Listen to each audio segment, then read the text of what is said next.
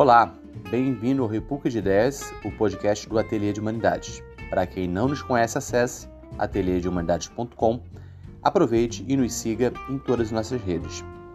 Trazemos hoje a introdução do livro Judaísmo e Período Persa, publicado pela editora Recriar em 2021, organizado por Kenneth Terra, professor da FUV e membro do Núcleo de Pesquisa RELEP, e Nelson Leles, doutorando pela UENF e membro do, do Núcleo de Pesquisa CRELIG.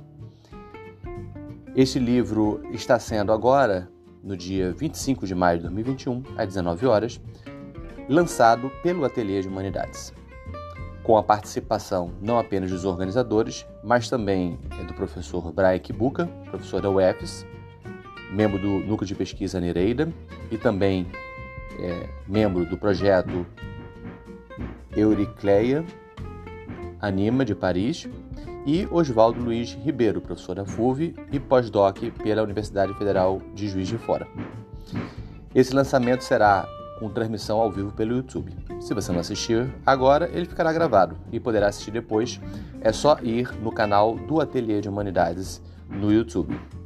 Aproveitamos a ocasião, então, para lançar o ponto de leitura com áudio de leitura da introdução do livro e também para divulgar a nova turma do curso Moisés, a figura mosaica no Antigo Testamento e hoje, do professor Tiago Pacheco.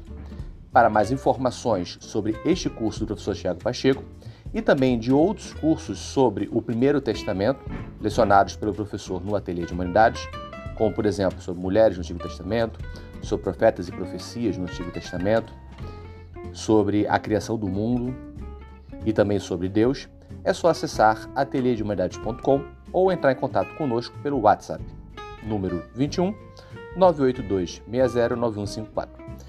Desejo a todos uma excelente leitura, feita por Nelson Leles, organizador do livro.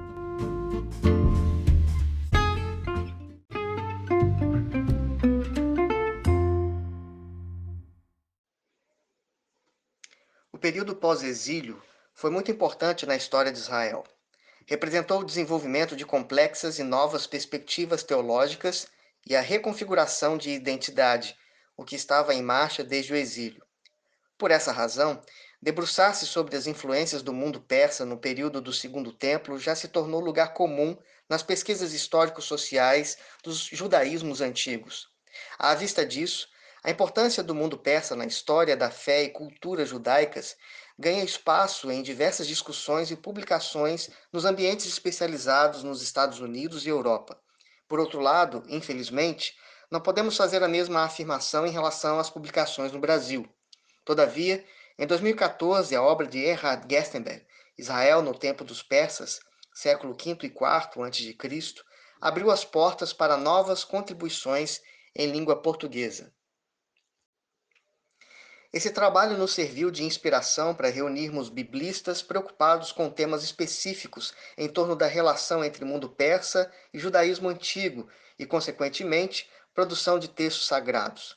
Cada capítulo apresenta perspectivas e preocupações independentes, a despeito de contemplarem a mesma temática. Esse tipo de projeto tem seus limites por conta da sua não sistematização, mas revela-se como importante quadro geral. Além disso, Cada artigo possui rica bibliografia que poderá ser consultada em pesquisas posteriores. O primeiro capítulo, A Promessa a Javé, Constituição da Comunidade, uma notinha avulsa, é assinado por Erhard Gestenberg. O autor propõe interpretar a formação da comunidade a partir da promessa de Javé.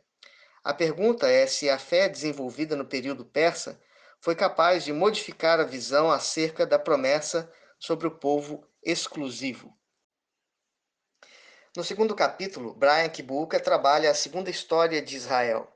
Em 1 e 2 Crônicas, à luz do contexto da província de Erud, o exegeta Batista mostra-nos que os cronistas se dirigiram aos seus interlocutores durante o período médio persa e asmoneu, século IV a.C., recontando a história de Israel Judá monárquico em um período de redefinição da identidade religiosa e das implicações sociopolíticas dessa identidade no período do Segundo Templo.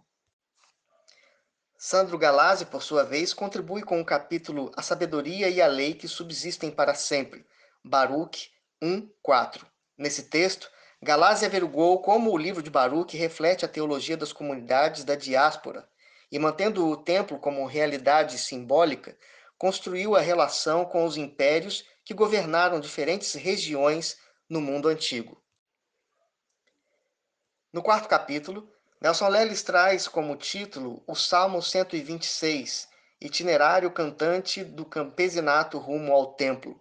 O texto propõe desenvolver o contexto histórico-social do Salmo, possivelmente escrito entre 350 e 300 a.C., a partir de memórias oferecidas pela tradição campesina sobre o domínio persa. Marcelo da Silva Carneiro, no quinto capítulo, discute o livro de Daniel entre o mundo persa e grego. Nele, o autor defende que, a partir das narrativas produzidas na fronteira entre o mundo persa e grego, os símbolos, imagens e esquemas do livro representam menos a influência grega do que persa, o que parece acontecer também com a literatura apocalíptica posterior. Ao lado de 1 Enoque, Daniel representa uma mudança considerável na estrutura da religião de Javé e produção de textos. No sexto capítulo, Kenner Terra trabalhará um recorte da tradição apocalíptica, judaísmo enoquita, imaginário persa e o Segundo Templo. Nessa parte do livro, o autor avaliará criticamente a importância da apocalíptica persa na linguagem e imaginário desenvolvidos no judaísmo enoquita o qual era ladeado por outros movimentos do Segundo Templo. Como exemplo dessas possíveis interdiscursividades, a estrutura da história humana dividida em eras e a tradição de revelações além-mundo desenvolvidas em textos persas serão comparadas com as imagens e temas presentes em 1 Enoque. O último capítulo, a República de Judá nas visões de Zacarias, porque o poder não é apocalíptico, escrito por Oswaldo Luiz Ribeiro, defende a hipótese de que as oito visões narradas no livro de Zacarias tratam-se de um complexo político-ideológico de encenação histórico-teológica, cujo objetivo era legitimar as intervenções político-sociais, bem como religiosas, promovidas pela Golá sobre o Império Persa. Essa coletânea pretende destacar a importância da teologia, imaginários, textos e contexto social persas na história de Judá. Nossa preocupação, obviamente, não é esgotar o assunto, mas, pelo contrário, provocar novas contribuições a fim de preencher a lacuna existente nos estudos bíblicos a respeito desse fundamental período da história de Israel-Judá.